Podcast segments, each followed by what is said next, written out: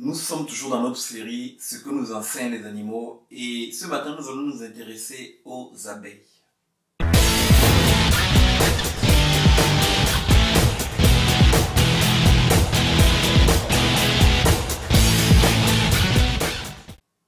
Bonjour, ici Henri Bissola, développeur de potentiel. Je vous souhaite la bienvenue à la capsule du lundi et j'espère sincèrement que peu importe où vous me suivez dans la francophonie et en dehors de la francophonie, J'espère que cette capsule vous retrouvera dans une forme magnifique. Ce matin, nous allons donc euh, parler des abeilles et nous allons nous intéresser à, l'une de leurs caractéristiques qui est fondamentale en fait, qui est l'adaptabilité. Donc j'ai intitulé cette capsule Devenir adaptable comme une abeille. Je vais vous partager donc euh, quelques éléments et nous allons voir ce que nous pouvons donc apprendre des abeilles en termes d'adaptabilité.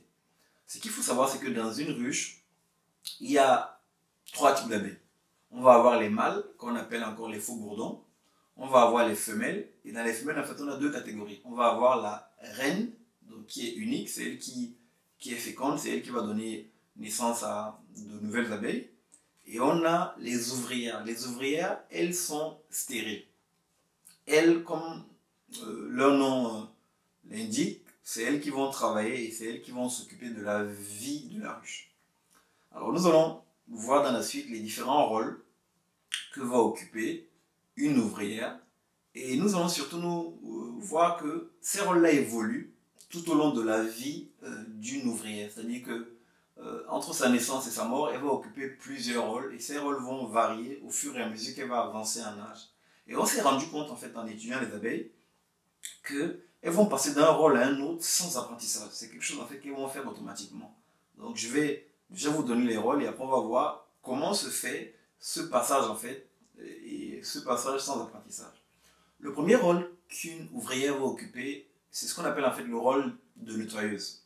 Elle va s'occuper de la propreté de la ruche. Elle va vraiment veiller à ce que la ruche soit dans un état impeccable. Ça c'est le premier rôle. Le deuxième rôle qu'elles vont occuper, c'est le rôle en fait de nourricière les nourricières vont s'occuper de, nourrir donc les laves, les laves donc qui euh, résultent de la ponte des œufs par la reine, et vont nourrir les, les, laves avec la gelée royale, et ce qui va permettre donc à ces laves de donner des jeunes abeilles. Ça, c'est le deuxième rôle. Le troisième rôle, en fait, c'est le rôle de magasinière. Ce qui se passe, c'est que lorsque le nectar est récolté, il va falloir en fait le prendre, pouvoir le, le prendre en fait et pouvoir le magasiner. Et donc, elles vont s'occuper de ce rôle-là, de prendre le nectar et à un moment donné, de pouvoir le mettre ici au niveau donc, des alvéoles. Donc, le nectar qui a été récolté sera disposé dans les différentes alvéoles. Ça, c'est le troisième rôle. Le quatrième rôle, en fait, c'est le rôle de bâtisseuse, de bâtisseuse en fait de rayons.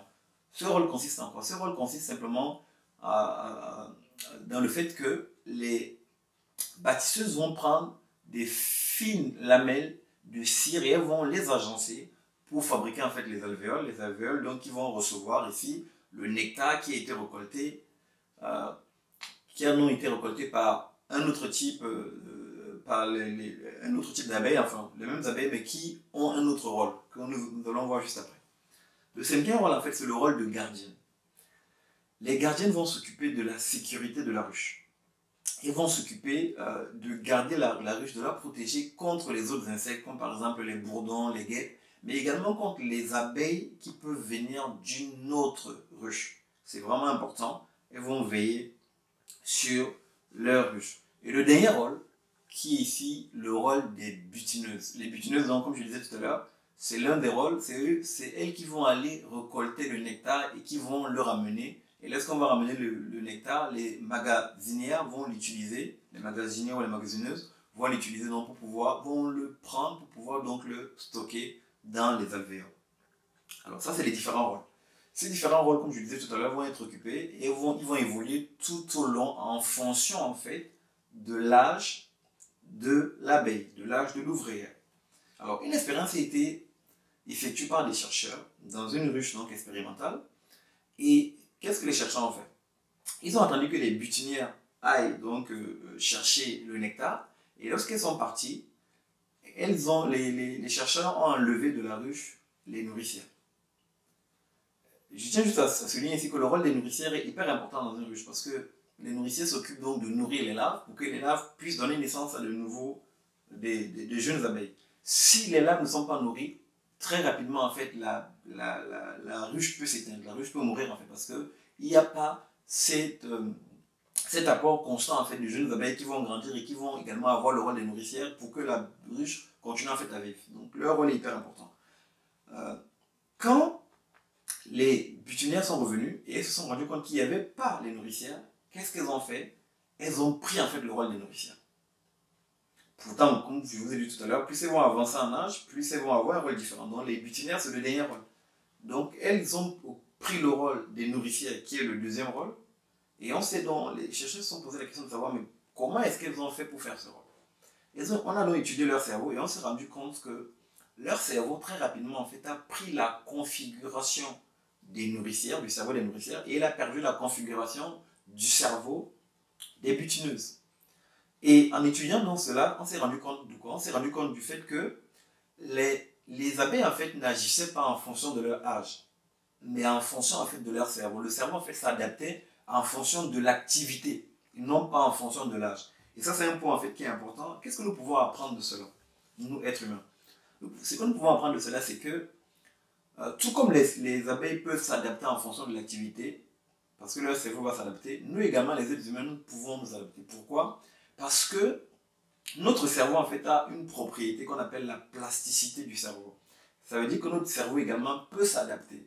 Après, il est vrai que euh, lorsqu'on n'est pas habitué à faire quelque chose, on va faire un effort de plus que, que d'habitude. Mais le cerveau, en fait, a la capacité de s'adapter. C'est juste une question d'entraînement et d'éducation de notre cerveau. Ce que je veux nous dire ce matin, c'est quoi? C'est simplement qu'en général, nous allons trouver des excuses en disant euh, je suis trop âgé pour faire ceci, j'ai dépassé l'âge pour faire cela. Et nous minimisons en fait nos capacités cérébrales et notre capacité en fait d'adaptabilité. Je veux vraiment nous encourager ce matin en nous disant ayons foi, ayons confiance en nos aptitudes cérébrales, ayons confiance en notre capacité d'adaptabilité ou bien d'adaptation. Pourquoi? Vous savez, on nous dit souvent sortons de notre zone de confort. Si je sors de ma zone de confort et je n'ai pas foi et je n'ai pas confiance en mes capacités cérébrales et mes capacités d'adaptabilité, j'aurai du mal en fait à avancer. Donc c'est vraiment ce que je voulais nous partager ce matin. Prenons simplement le temps de nous remettre en question et de regarder ces choses sur lesquelles on se limitait, ces choses sur lesquelles on se bloquait et soyons conscients d'une chose, notre cerveau peut s'adapter. Amis internautes, chers communauté, d'ici notre prochaine capsule, sachez que je suis sincèrement reconnaissant de vous compter encore et toujours parmi ces hommes et ces femmes qui semaine après semaine me suivent et m'encouragent à faire ce que je fais. Je vous dis merci de tout cœur. À très bientôt.